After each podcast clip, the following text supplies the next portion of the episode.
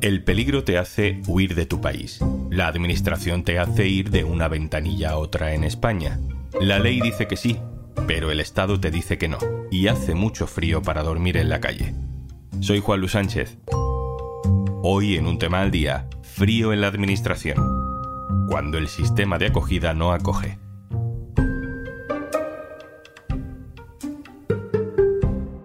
Una cosa antes de empezar. Hola, soy Juanjo de Podimo, otra vez por aquí. Si todavía no has probado nuestra app, te regalamos 60 días para que puedas escuchar un montón de podcasts y audiolibros. Y algunos hasta puedes verlos en vídeo, para que no solo los disfrutes escuchando. Entra en podimo.es barra al día, descarga Podimo, regístrate y consigue tus dos meses gratis.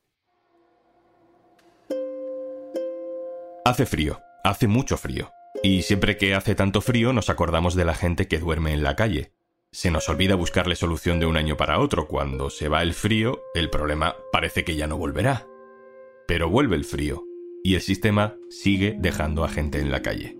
Muchos de los que no tienen dónde meterse son solicitantes de protección internacional. ¿Qué, significa eso? Son personas, a veces familias enteras, que huyen de su país por razones políticas o porque son perseguidos por su raza, por su condición sexual, porque se ven atrapados en alguna trinchera de alguna guerra que no es la suya.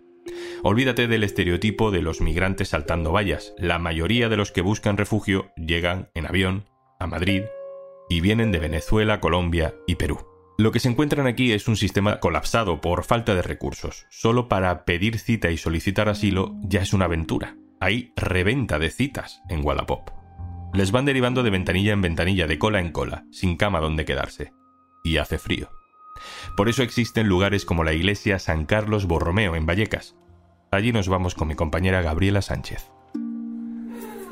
Pues entonces El tema de conversación recurrente en esta parroquia madrileña es el papeleo. Citas, procesos burocráticos, gestiones varias con una administración que no responde.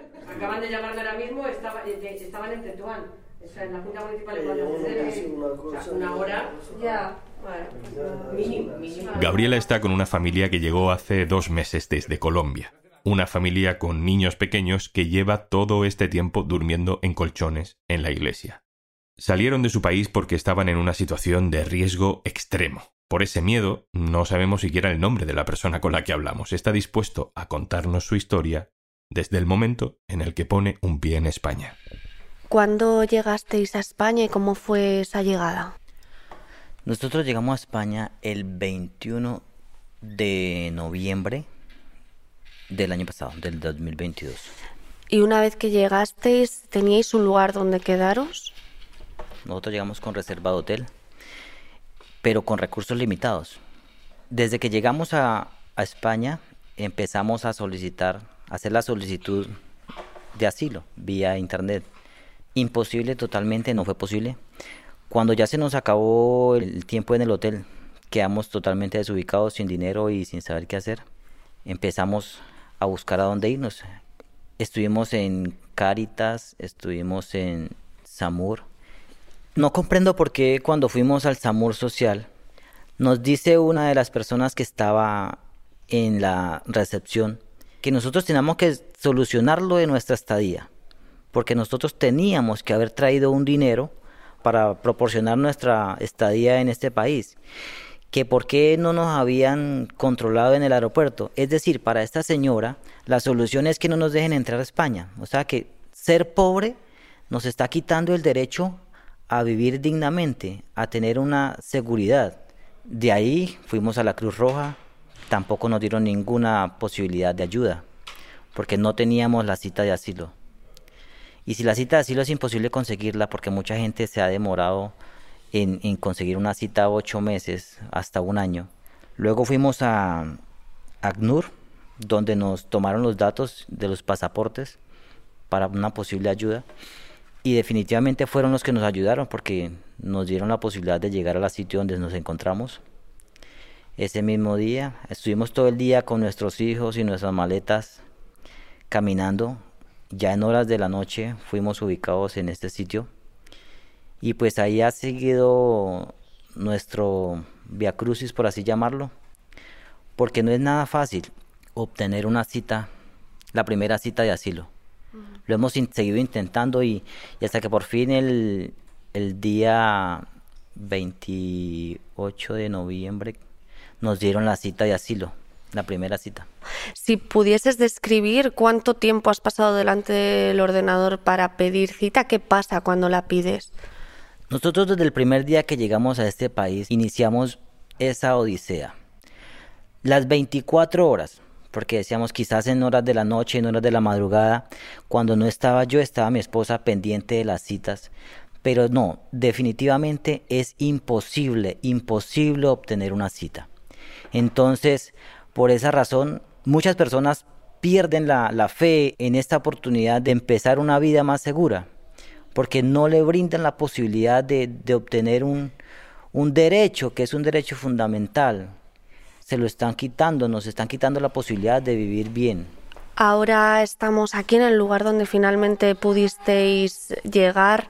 Es bueno la parroquia de San Carlos Borromeo, que suele acoger a, muchos solicitantes de asilo que se encuentran en la misma situación que tú. De hecho, estamos ahora sentados en los bancos que suelen utilizarse para realizar la, la misa y vemos dos estancias separadas, ¿no? Por un lado, una especie de habitación creada con los propios bancos, que es donde vosotros dormís y vemos las camas. ¿Aquí dormís vosotros?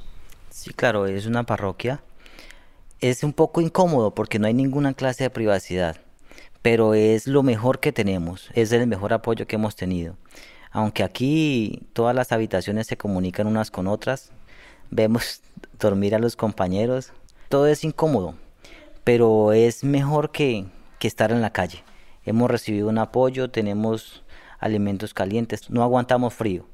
Y nuestros hijos sí, les hace falta muchas cosas, les hace falta poder eh, mm, disfrutar de, algún parque o algo así, pero, pero es lo que tenemos y, y estamos agradecidos por eso porque es el único sitio donde nos han brindado el apoyo que nosotros necesitamos como seres humanos, seres humanos con una necesidad muy urgente. ¿Vosotros creíais que al llegar a España iba a ser tan difícil conseguir entrar en el propio sistema que según la ley debería dar un lugar donde quedarse a las personas solicitantes de asilo?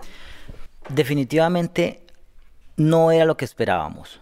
Porque nosotros no queremos que nos regalen nada, nosotros queremos una oportunidad de salir adelante creí que, bueno, llegábamos a, este sitio, empezamos a trabajar, a producir un dinero, a conseguir un empleo, a, conseguir un sitio donde vivir.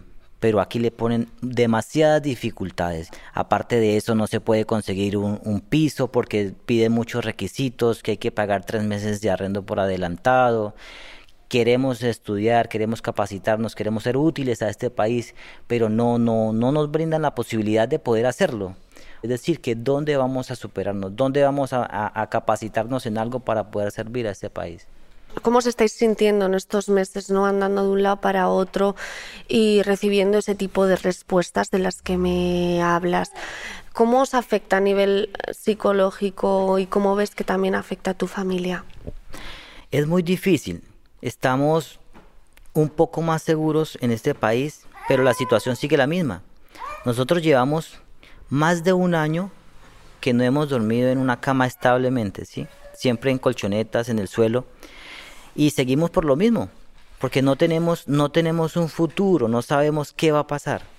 Nosotros en Colombia estábamos desplazados, pero podíamos trabajar, podíamos decidir qué hacer. Aquí no, aquí estamos en un país donde no nos dan la oportunidad más ligera de, hacer algo. Siempre le ponen a uno una dificultad Em, tus niños no están ahora mismo aquí, les vemos jugando, entreteniéndose encima de los colchones con tu mujer. Deberían estar en el colegio, ¿no? A esta hora, pero tampoco después de dos meses eh, pueden ir al colegio, por lo que me decías, por esa inestabilidad, ¿no? Sí, es difícil. Los niños quieren estudiar, pero no, no tenemos un sitio definitivo donde vamos a vivir. Aquí la estancia es temporal Luego, si la Cruz Roja nos acoge, nos lleva para un hotel, es algo temporal. Es decir, que no sabemos dónde vamos a iniciar la etapa estudiantil con nuestros hijos.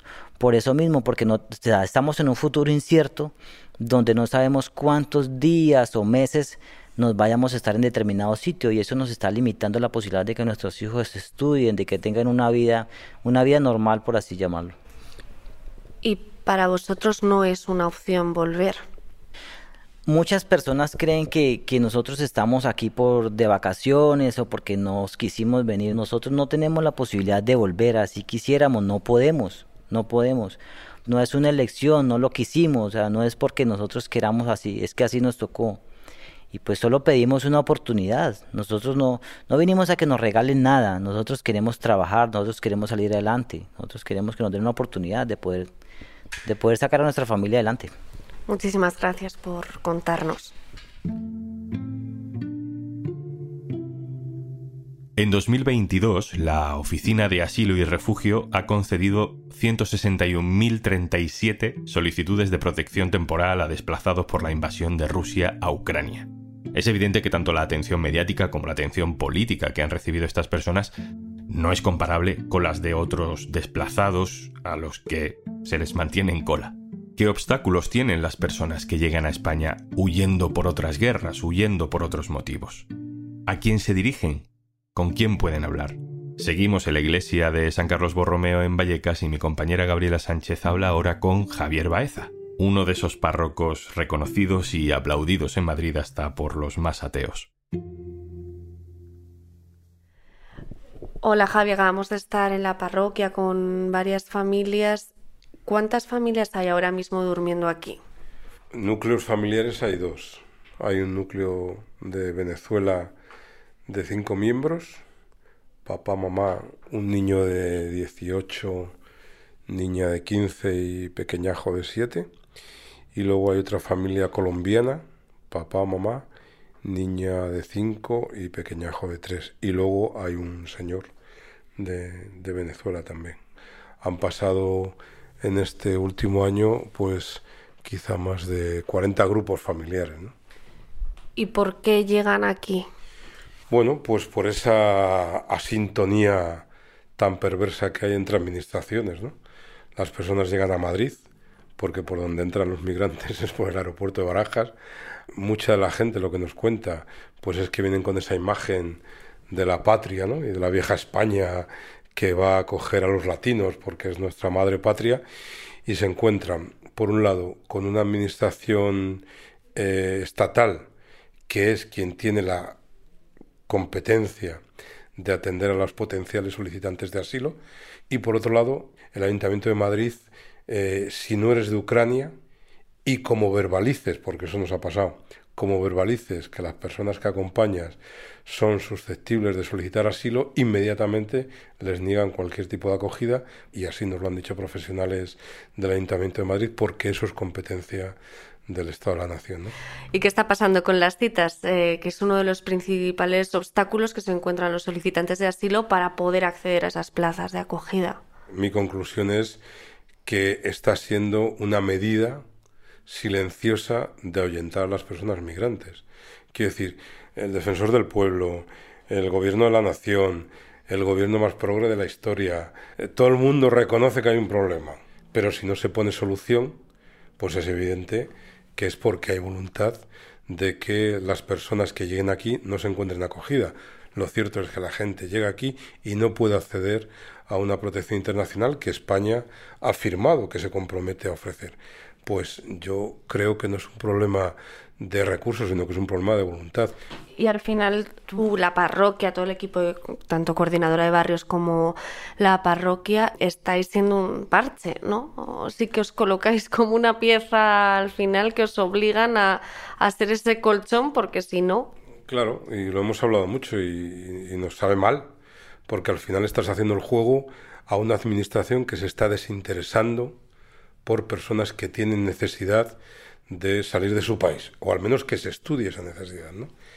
Al final, no sé si somos parche o somos apagafuegos ante una realidad de absoluta, creo yo, irresponsabilidad por parte de quien tiene en diferentes niveles su responsabilidad. Pero es que no, o sea, que es que hemos acompañado a un montón de familias a las Caracolas, que es el albergue que creó el Ayuntamiento de Madrid para las familias, y lo que nos han dicho es, si fueseis ucranianos, porque hay sitio, ¿no? O sea, que, que lo indignante de todo esto es que hay sitio.